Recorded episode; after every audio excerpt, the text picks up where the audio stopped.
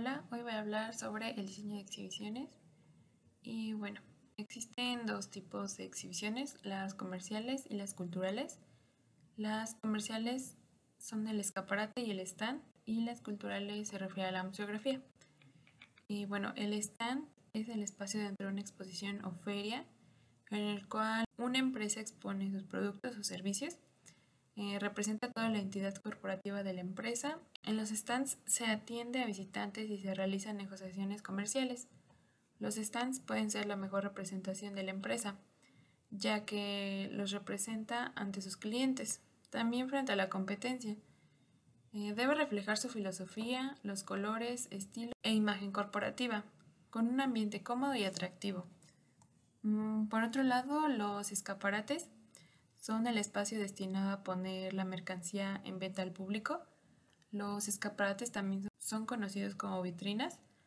Deben presentar los objetos de manera atractiva dentro de un marco adecuado a partir de la combinación de objetos y materiales. Esto para realzar el valor de los productos, eh, haciéndolos deseables e influyendo sobre la decisión de un posible cliente.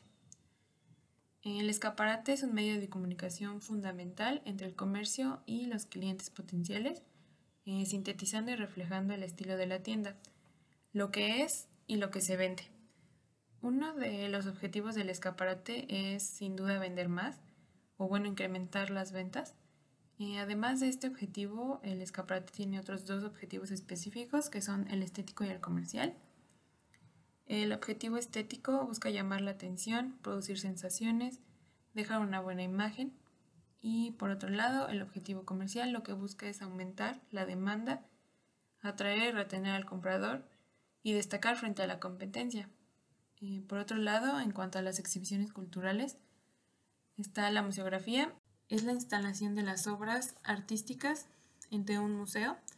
Se trata de la puesta en escena de una historia que quiere contar el curador, esto a través de un guion, por medio de los elementos disponibles, de la teoría y la práctica, de la instalación de museos.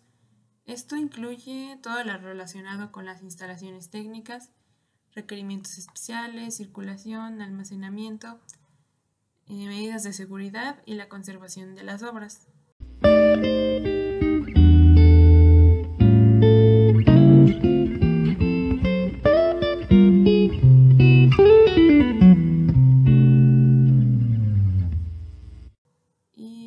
Esto sería todo. Muchas gracias.